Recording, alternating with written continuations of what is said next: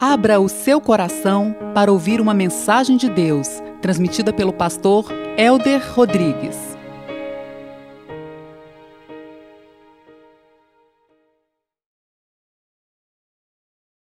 Bendito seja o nome de Deus, igreja. Glórias ao Pai, ao Filho e ao Espírito Santo. Pode sentar, meus amados. Tiago capítulo 2. Diz assim a palavra de Deus: Meus irmãos, como crentes em nosso glorioso Senhor Jesus Cristo, não façam diferença entre as pessoas, tratando-as com parcialidade. Suponham que na reunião de vocês entre um homem com anel de ouro e roupas finas, e também entre um pobre com roupas velhas e sujas.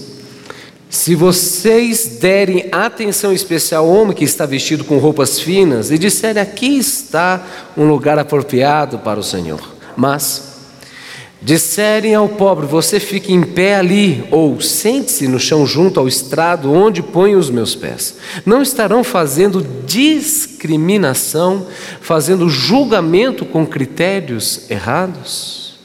Versículo 5: Ouçam, meus amados irmãos, não escolheu Deus os que são pobres aos olhos do mundo para serem ricos em fé e herdarem o reino que ele prometeu aos que o amam, mas vocês têm desprezado o pobre. Não são os ricos que os oprimem vocês? Não são eles que os arrastam para os tribunais? Não são eles que difamam um bom nome que sobre vocês foi invocado? Se vocês de fato obedecerem à lei do reino, encontrada na Escritura que diz: ame o seu próximo como a si mesmo, estarão agindo corretamente. Mas, se tratarem os outros com parcialidade, estarão cometendo pecado e serão condenados pela lei como transgressores. Pois quem obedece a toda a lei, mas tropeça em apenas um ponto, torna-se culpado de quebrá-la inteiramente. Pois aquele que disse não adulterarás, também disse não matarás. Se você não comete adultério, mas comete assassinato, torna-se transgressor da lei. Falem e hajam como quem vai ser julgado pela lei da liberdade porque será exercido juízo sem misericórdia sobre quem não foi misericordioso. Juntos, a misericórdia, a misericórdia triunfa sobre o juízo.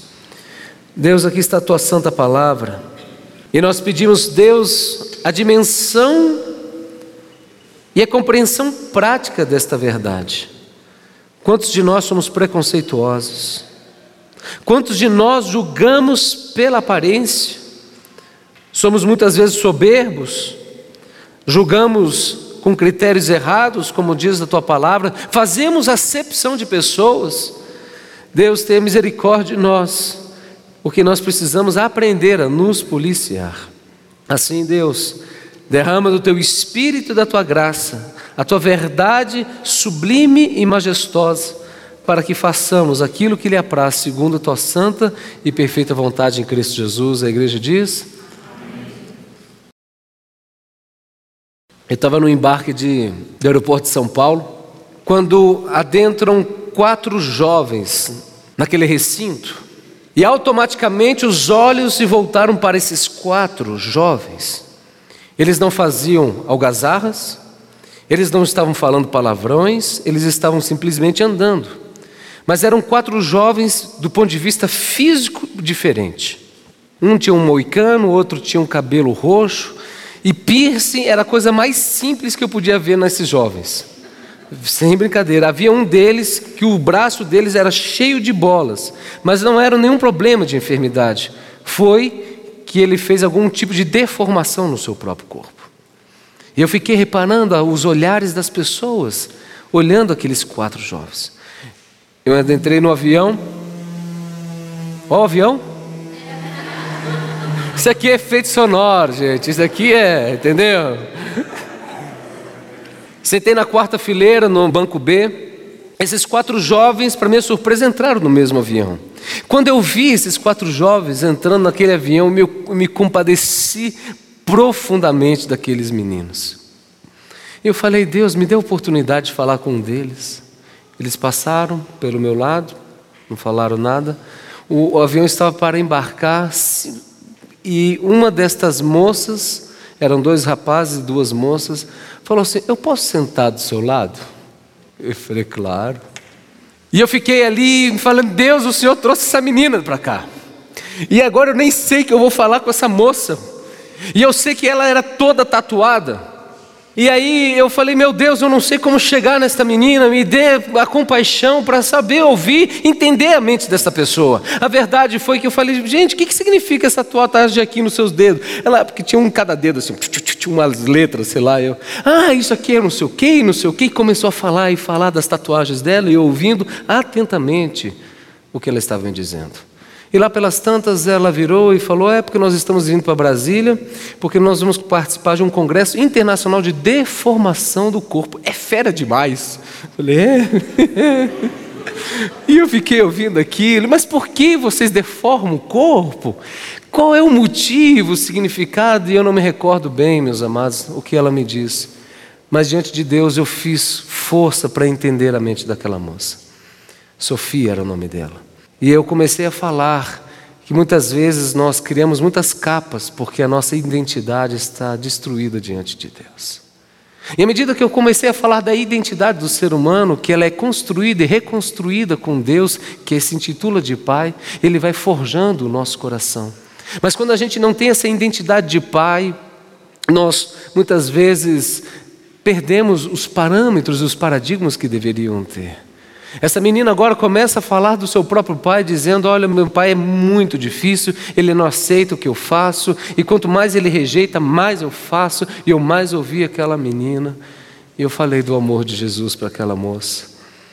E já em voo, já chegando em Brasília, eu perguntei: Eu posso orar por você? Ela, claro.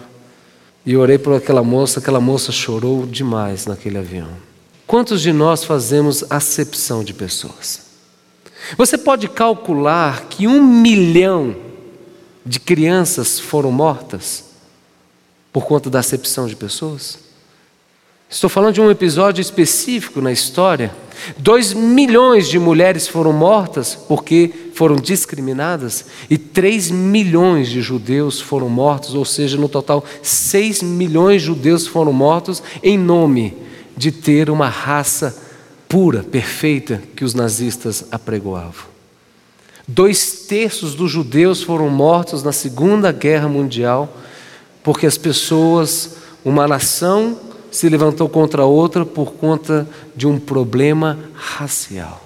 Esse texto é muito claro, ele diz: não faça diferença entre as pessoas, tratando elas com parcialidade. Então cabe nós nos perguntar se nós de fato somos preconceituosos. Quantos de nós temos preconceito? Ah, ela é mulher, então ela não sabe direito das coisas. Um homem é machista. Quantos têm preconceito de cor? Quantos têm preconceito na idade? Quantas vezes, meus amados, nós somos preconceituosos? Nas nossas formas de enxergar o outro e julgar a outra pessoa. Mas esse texto diz: o Senhor da glória, Ele não faz acepção de pessoas. Cristo amou os ricos e os pobres, os enfermos e os saudáveis. Ele amou absolutamente todas as pessoas e todos que se achegavam a Ele. Ninguém Jesus Cristo rejeitou, porque Deus é um Deus que ama incondicionalmente, imparcialmente. O amor não faz acepção de pessoas. E a primeira verdade que eu vejo então nesse texto que o amor não faz acepção de pessoas, porque quando nós fazemos acepção de pessoas, no fundo nós estamos sendo egoístas. A verdade é, meus amados, que nós amamos muitas vezes o outro na dimensão do que o outro pode me dar. Poxa, o cara é legal, ele me aplaude, ele é meu amigo, ele me, sempre me quer bem, ele faz tantas coisas, eu tenho que gostar dessa pessoa. Muitas vezes o nosso amor é um amor interesseiro, o que, que o outro tem a me oferecer. E se ele me tem alguma coisa a oferecer, eu vou tratar essa pessoa bem. Mas esse texto está de uma maneira muito clara, trazendo, meus queridos, que vem um homem pobre. Tiago ele traz uma ilustração forte. Ele diz: suponha que na reunião de vocês entre um homem com anel de ouros e roupas finas, e também entre um pobre com roupas velhas e sujas. Como você vai tratar cada uma dessas pessoas? E a ilustração que ele traz, muito prática, ele diz que este homem rico, com anel, roupas finas, ele é colocado no lugar de honra, enquanto este pobre diz: Olha, sente em qualquer lugar, nos estrados do meu pé. Quantas vezes, meus amados, nós temos tratamento desigual porque somos egoístas, porque olhamos na ótica do que o outro pode nos oferecer. Jesus Cristo declarou: se você amar aqueles que te amam, que mérito há nisso? Se nós amarmos aqueles que nos fazem bem, que mérito há nisso? Mas Jesus declara: ore por aqueles que te perseguem e ame os teus inimigos. Mas como que eu posso amar os meus inimigos, pastor? É porque o amor ele é muito mais do que um sentimento, é uma decisão que nós tomamos a despeito dos nossos sentimentos de respeitar esta pessoa, de não fazer mal a ela. E eu entendo que o amar o inimigo não é conviver com o seu inimigo, senão ele vai te, logicamente, se é teu inimigo verdadeiramente, ele vai te fazer mal. Mas pelo menos duas grandes verdades nascem disso, deste mandamento do Senhor: é que, em primeiro lugar, eu não vou fazer mal ao meu inimigo. Porque se ele me fizer mal, eu vou vencer o mal com o mal, é isso? Não, eu viro a face, eu venço o mal com o bem. Mas em segundo lugar, quando nós amamos os nossos inimigos, significa dizer fazer o bem quando isso está à nossa disposição, porque você desarticula as pessoas. Ninguém pode resistir ao amor, porque as pessoas são sedentas de amor. Normalmente, as rebeliões que os jovens têm, as rebeldias que os jovens têm dentro da sua casa, é um grito por socorro, por amor. E o que, que eu faço numa hora dessa? Ame mais. Mas, pastor, esse menino está demais. Ame mais essa pessoa. É uma decisão que nós temos que tomar de irmos além. Mas quantos de nós, meus amados, amamos esperando algo em troca? Elogio o dono lá da padaria porque ele vai me dar um desconto. Eu elogio o dono da farmácia porque ela vai me ajudar nas coisas. Mas o pobre não tem nada a me oferecer, sabe de uma coisa? Deixe ele lá mesmo. Nós, como igreja, não podemos discriminar as pessoas. Nós, como igreja, precisamos amar o desamado. Nós precisamos aceitar o rejeitado. Nós precisamos cuidar do marginalizado. Nós precisamos amar sem esperar nada em troca. Ah, muitos de nós nos decepcionamos nos nossos relacionamentos porque nós nos doamos demais e exigimos depois a fatura. É tudo isso que eu ganho depois de tanto que eu fiz por você? Eu não posso exigir um amor, meu querido, eu amo. Agora, o dia que eu tiver que exigir o amor da minha esposa, acabou o amor. Mas eu posso sim amá-la e vencê-la no sentido, se tiver algum problema, no perdão, no aconchego, para que ela possa manifestar a decisão de me amar? Será que o nosso amor não é interesseiro? Será que nós não realmente fazemos acepção de pessoas? Então, fazer acepção de pessoas é um ato egoísta, mas quando nós julgamos, em segundo lugar, nós usamos critérios equivocados. Veja no versículo 4 desse texto. Não estão fazendo discriminação fazendo julgamentos com critérios, diz o que a palavra aí? Com critérios errados. Um dos maiores homens da Bíblia, chamado Samuel, um homem cheio do espírito, ele julgou pela aparência. Quando ele chegou na casa de Jessé e viu o irmão mais velho, o primogênito de Jessé, ele falou: "Com certeza este é o rei que eu vim para ungir". E diz a palavra de Deus que sete irmãos, filhos de Jessé, passam e nenhum deles é o escolhido de Deus. E Deus vira: olha, Samuel, o Senhor não vê como o homem vê, porque o homem vê a aparência, mas eu, Deus, vejo o coração. Davi tinha sido esquecido pelo próprio pai. Chegou um profeta, era um momento de honra na vida daqueles homens, daquela família, e ele estava com uma missão de ungir o futuro rei de Israel, literalmente. O próprio Jessé então coloca os, aqueles que ele achava os melhores, e o próprio Samuel julga que o melhor seria o mais forte ou o mais alto daqueles filhos. Mas Deus disse: Eu não escolho e não uso esses critérios. Veja o versículo 5 de Tiago. Ouça, meus amados irmãos, não escolheu Deus os que são pobres aos olhos do mundo para serem ricos em fé e herdarem o reino que ele prometeu aos que o amam.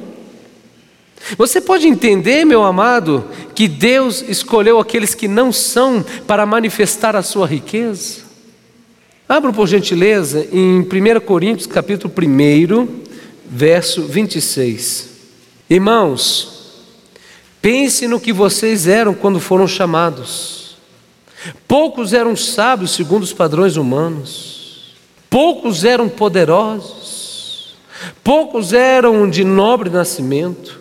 Mas Deus escolheu o que para o mundo é loucura para envergonhar os sábios. Escolheu o que para o mundo era fraqueza para envergonhar o que é forte. Ele escolheu o que para o mundo é insignificante, desprezado, e o que nada é, para reduzir a nada o que é, a fim de que ninguém se vanglorie diante dele. É, porém, por iniciativa dele que vocês estão em Cristo Jesus, o qual se tornou sabedoria de Deus para nós, isto é, justiça, santidade e redenção, para como está escrito: quem se gloriar, glorie-se no Senhor. Tiago quebra todo o espírito de orgulho dos judeus os judeus se julgam muito superiores aos outros, porque eles receberam literalmente o oráculo de Deus, ou seja, a palavra de Deus. E agora Paulo vira e fala assim: Olha, judeu, você acha que você é de nobre nascimento, que você é muito culto porque você estuda demais profundamente a palavra de Deus, mas Deus, para envergonhar a sua sabedoria, envergonhar a sua altivez, a tua soberba, Ele escolhe os pobres, aqueles que não são absolutamente nada, para revelar o seu poder e mostrar que não é no homem a escolha de Deus, mas no próprio Deus aquilo que ele escolhe.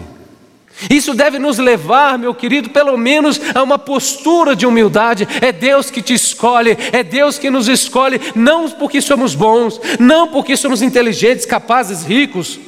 Deus nos escolhe porque Ele nos ama.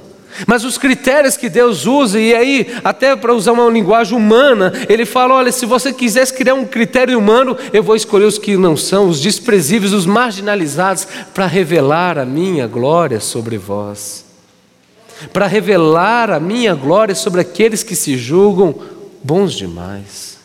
E no versículo 6 de Tiago ele diz: Mas vocês têm desprezado o pobre. Você sabia que Deus ama de maneira muito especial a viúva, o órfão, o estrangeiro e o pobre? Quando você lê a Bíblia no Antigo Testamento, você vê um cuidado muito especial da parte de Deus sobre a viúva, o pobre, o estrangeiro, para mostrar que a fraqueza que porventura este homem tenha vai ser cuidada pelo próprio Deus, de uma maneira especial. Ai, ai daqueles que julgam os outros por sua condição financeira porque estão usando critérios errados. Porque estão julgando criaturas ou filhos de Deus. E quando nós fazemos isso, meu querido, nós estamos nos colocando numa posição de juiz, numa posição soberba. Nós vivemos, infelizmente, no mundo de aparências. Eu tinha recém comprado a padaria Pão Italiano, era uma padaria bem conceituada na época, ainda existe hoje. Quando nós chegamos lá no Banco do Brasil, o gerente, você é o novo proprietário da Pão Italiano, por favor, adentre na minha sala. Puxou a cadeira, serviu um café, eu vou dar um cheque especial para você de não sei quantos mil reais e tal, tal, tal, porque eu tinha comprado uma padaria. Isso não me faz melhor do que ninguém? Nós vivemos no mundo da estética em detrimento, meus queridos, de um mundo em que realmente nós deveríamos amar o ser humano. Infelizmente, muitas das nossas relações são relações literalmente financistas, comerciais, o que o outro pode me oferecer. E nós fazemos isso nas nossas relações do dia a dia. Nós estamos julgando pela aparência, nós estamos julgando com critérios equivocados, nós estamos fazendo isso porque no fundo nós somos egoístas. Eu dou, mas eu quero receber em troca. É uma relação de consumo. Eu faço e eu exijo porque eu fiz e eu tenho a merecer. Sejamos honestos. Para não dizer todos, mas eu acredito que a maioria de nós, muitos de nós, já cometemos falhas desse tipo. As pessoas têm que usar a grife tal porque elas vão ostentar a sua própria vaidade, a sua própria carne. Quantos de nós, meus amados, discriminamos os necessitados porque fazemos critérios equivocados e porque somos, no fundo, mesquinhos? Será que você faz isso no dia a dia? Ou será que nós amamos sem se importar com quem? Eu vou transmitir o meu amor, a minha graça, a minha simpatia, não importa o que, que o outro tem a oferecer ou não, eu faço porque Deus me amou e eu quero amar esta pessoa. Não existe vergonha nenhuma, meu querido, em ter muito ou pouco dinheiro na sua conta bancária. Nós não valemos por aquilo que nós temos, nós valemos por aquilo que o Cristo fez na cruz do Calvário nas nossas vidas. Mas nós vivemos no mundo do ter, do pertencer, em detrimento do mundo do ser. Eu fico olhando esses artistas globais e esses programas algumas vezes, e todo mundo sorrindo, todo mundo bonito, todo mundo cheiroso, tudo é bonito, não é, gente, na televisão? Aí eu fico, será que realmente essas pessoas são tão alegres, tão felizes assim? Será que Michael Jackson, e eu não quero trazer aqui um julgamento, apenas uma interrogação, morreu porque ele não era uma pessoa que tinha felicidade ou paz de espírito no seu coração? e tinha que se drogar para dormir. Eu quero contar uma história para você que me marcou muito. Eu estava na oitava série, concluindo o primeiro grau, e eu estudava no Perpétuo Socorro aqui na, no Lago Sul, né, no Gilberto. E foi decidido, a turma lá decidiu que eles iriam de formatura viajar para Bariloche, Argentina. E aí foi decidido que nós iríamos fazer muitas ações para é, arrecadar fundos para custear ou diminuir, né, amortizar parte desta viagem. E durante um ano ali, meus queridos, nós vendíamos rifas, nós fizemos feijoadas, fizemos muitos tipos de ações para arrecadar fundos. E eu me empenhei bastante nisso aí. Chegou no final, lá, alguns dias precedendo a viagem, Duas freiras entraram lá na nossa sala e falaram assim: Olha, gente, nós temos uma notícia boa e uma notícia não tão boa. Vocês arrecadaram X reais. Com esses X reais, se for dividido em 30, 35 pessoas, não me recordo qual era o tamanho da turma, é, isso vai representar um valor Y, ou seja, um valor muito pequeno, ou seja, um valor que ajuda muito pouco a vocês. Mas nós temos uma proposta. Se nós pegarmos aqui esse valor e dividirmos por três, dá para pagar 100% da viagem de três pessoas. Então, a nossa proposta aqui é pagarmos para três pessoas, 100%, se vocês estiverem de acordo. Três pessoas que têm necessidade, ou seja, três pessoas que não têm condições, os seus pais não podem pagar esta viagem. A turma decidiu por isso, de escolher três, três pessoas. E as freiras fizeram a pergunta mais importante: quem está precisando de ajuda financeira? Levante a mão. E três jovens levantaram a mão. E o Helder precisava e ele não levantou a mão porque ele ficou com vergonha. Falei com meus pais do acontecido, meus pais foram falar com as freiras. As freiras falaram: Nós reconhecemos que o Helder foi um dos meninos que mais trabalhou para arrecadar fundos mas nós já palavramos, já falamos que esses três jovens vão porque foi o acordado. Eu fiquei com vergonha, meus queridos. E eu entendo muitos de vocês, igreja presbiteriana manancial, que não tem recursos, que ficam com vergonha de pedir ajuda, porque eu já passei por isso. E eu quero dizer a vocês que não tenham vergonha de pedir ajuda. Não tenham vergonha de falar das necessidades que vocês estão tendo. Nós, como igreja do Senhor, temos que amar e acolher aqueles que estão passando por necessidades. Eu estou dizendo isso, meus amados, e louvado seja Deus, nós combinamos, é isso que eu tenho feito. Nos últimos domingos eu vou pregar só assim em cima do livro de Tiago. E aprove a Deus, porque a gente trazer uma palavra como essa, que era o próprio texto que eu estou pregando hoje, não foi programado por mim, mas pelo próprio Deus. Porque eu tenho ouvido várias pessoas aqui na igreja falando: olha, eu não vou, ou por terceiras, por uma questão de dificuldade financeira, para ir no acampamento da nossa igreja. E eu quero dizer uma coisa para você, meu amado. Nós, como igreja, vamos nos empenhar para te levar. Se o seu problema é financeiro, você só precisa falar que nós vamos te ajudar. Eu não fui para Bariloche, aquilo me machucou. Eu tinha 14 anos. E um menino de 14 anos sente ou não sente, gente? Sente. Mas era Deus me tratando, louvado seja o nome de Deus, isso já está mais do que superado. Mas eu quero dizer a você, meus amados, que nós precisamos entender a dádiva que a nossa igreja tem, porque é uma igreja que tem uma diversidade muito grande aqui. Existem pessoas que têm pouco estudo, tem pessoas que são mais carentes do ponto de vista financeiro, e tem pessoas de classe média, média alta aqui. Engrandecido seja o nome de Deus, porque isso é bom para os dois lados. Aliás, esta distinção quem faz é o homem, porque Deus não faz. Porque Deus escolheu os pobres, os necessitados, para engrandecer estes jovens, pobres, homens, mulheres, não importam, para mostrar que é o amor e o poder de Deus, não o nosso lastro, que nos faz crescer na presença de Deus. Você sabia que a Bíblia diz que quando você dá a um pobre, você está emprestando para Deus? Você pode imaginar isso?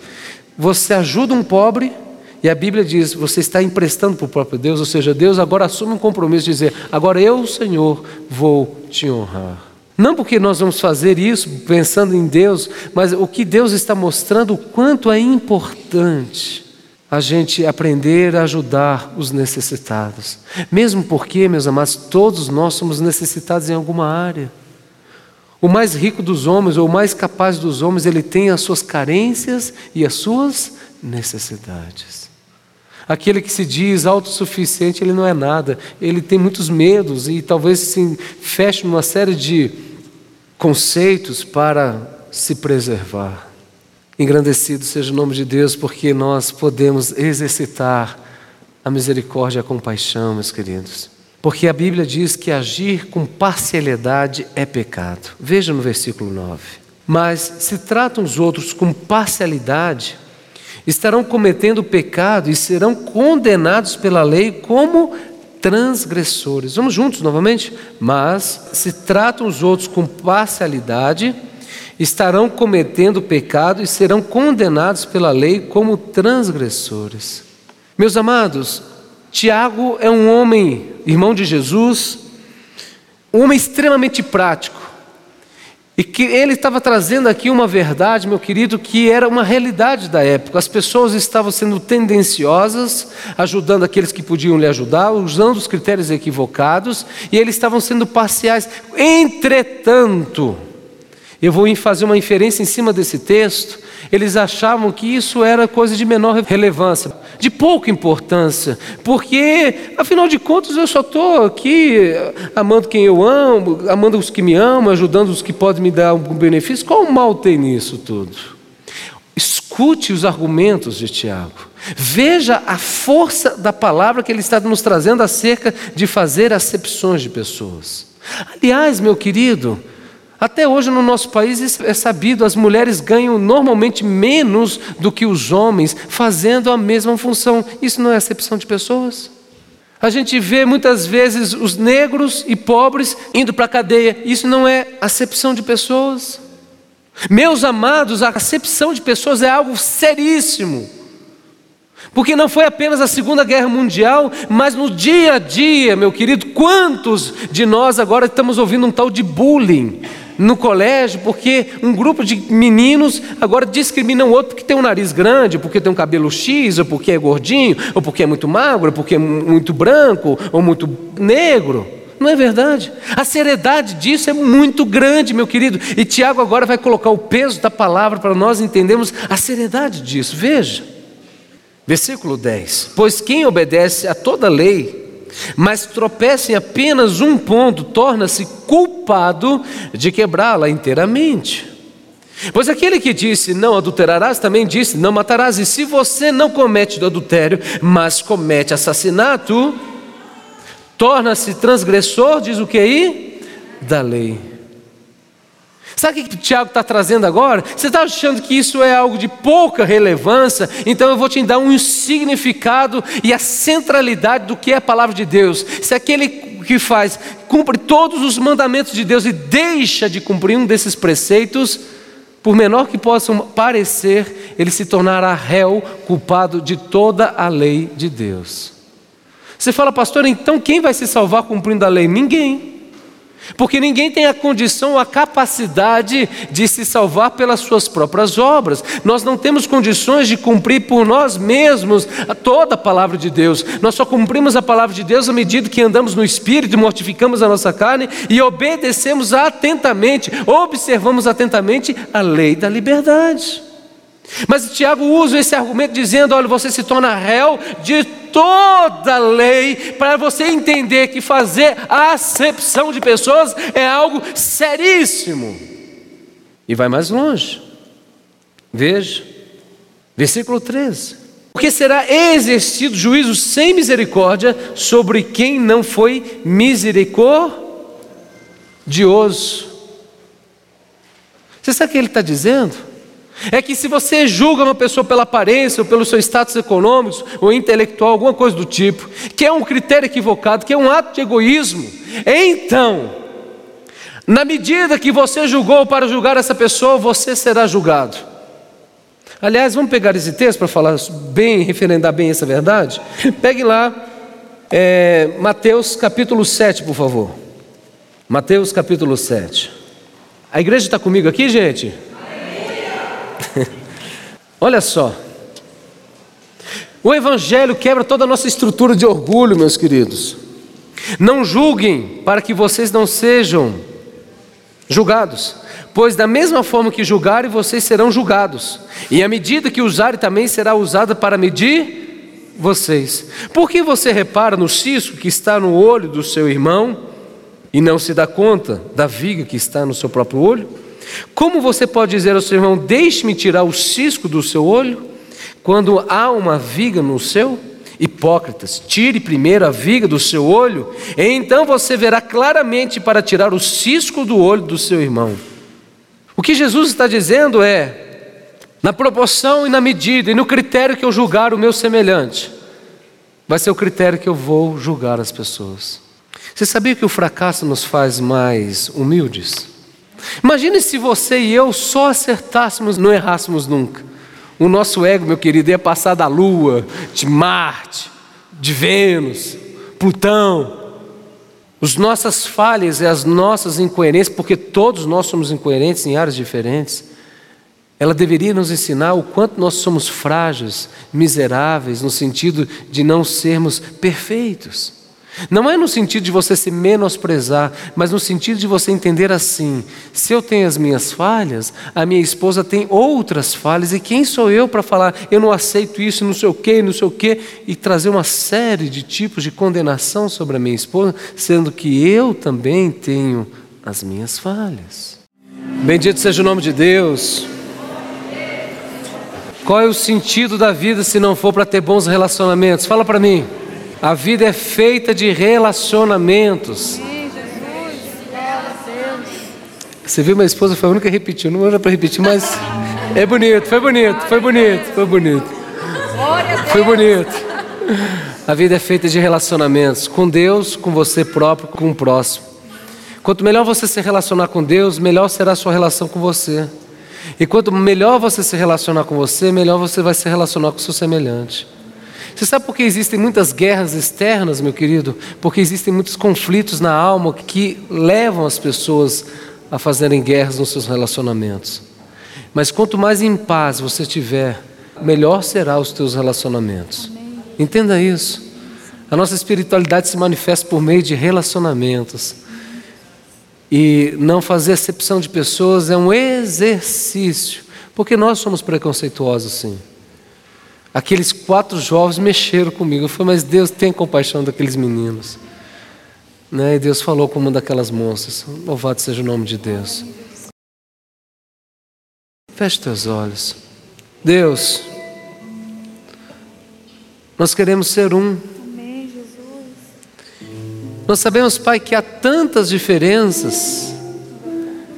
E eu te louvo por cada uma delas, porque o Senhor nos fez único. A diversidade existe por conta da individualidade. E nós precisamos aprender a respeitar a individualidade. Nós precisamos aceitar, a amar o jeito que a pessoa é. Mas muitas vezes, Deus, nós, como maridos ou esposas, exigimos que o outro mude em tais e tais coisas. E muitas vezes nós não estamos amando aquela pessoa, mas aquilo que nós projetamos para que ela seja. Quantas vezes nós olhamos, papai, pessoas marginalizadas e temos asco, nojo, temos medo, inclusive, nós sabemos da insegurança, eu sei de tudo isso, Senhor. Mas Deus, o Senhor tem a capacidade de mudar os nossos corações. Ah, Deus, porque todos têm valor, porque todos são criaturas de Deus. Que sejamos misericordiosos, porque à medida que o julgarmos, à medida que usarmos para relacionarmos com o nosso próximo, essa será a nossa medida que receberemos. E por isso a tua palavra diz: Bem-aventurados misericordiosos, porque alcançarão misericórdia. Então, Deus, que nós possamos olhar o nosso colega de trabalho de uma maneira diferente, que nós possamos, Pai, olhar a pessoa que talvez esteja pedindo um pão com mais compaixão, que nós tenhamos uma sensibilidade maior ao diferente, sem criar conceitos que externem um julgamento ou algo que não nasce do teu coração. Tenha misericórdia de nós. Nós não valemos pela cor da nossa pele, pelo tamanho do nosso bolso, pela nossa inteligência, mas aquilo que o Senhor tem feito na cruz do Calvário. Todos que nasceram de novo são filhos de Deus e devem ser honrados como filhos de Deus. Deus, abençoe, Senhor, a tua igreja e que possamos, Pai, num só espírito, quebrar preconceitos de pessoas que têm para os que não têm, os que não têm para os que têm, não importa esta relação. No céu não haverá nenhuma dessas distinções. No céu pisaremos em ruas de ouro, porque o ouro que nós damos tanto valor nesta terra será estrado dos nossos pés. Porque os valores do teu reino são valores eternos, celestiais, não efêmeros como as riquezas nos desta dimensão. E que você hoje saia com essa decisão. Eu não vou julgar pela sua condição, mas eu vou decidir andar junto com essa pessoa. Que assim seja nas nossas vidas, eu te peço, em Cristo Jesus. Amém. Vamos ficar de pé, meus amados. Glória a Deus.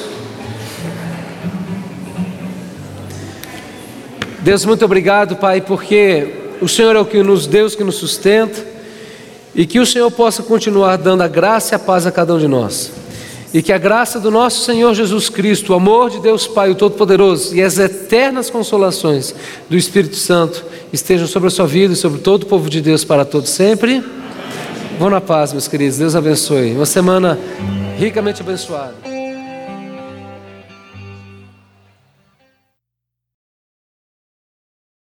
Você ouviu uma mensagem do pastor Helder Rodrigues, apresentador do programa de rádio Caminho Santo, em mais de 250 emissoras em todo o Brasil. Ouça também o Culto Brasil, transmitido ao vivo da Igreja Presbiteriana Manancial em Brasília. Acesse www.pregaçõesevangélicas.com.br e seja abençoado a qualquer hora.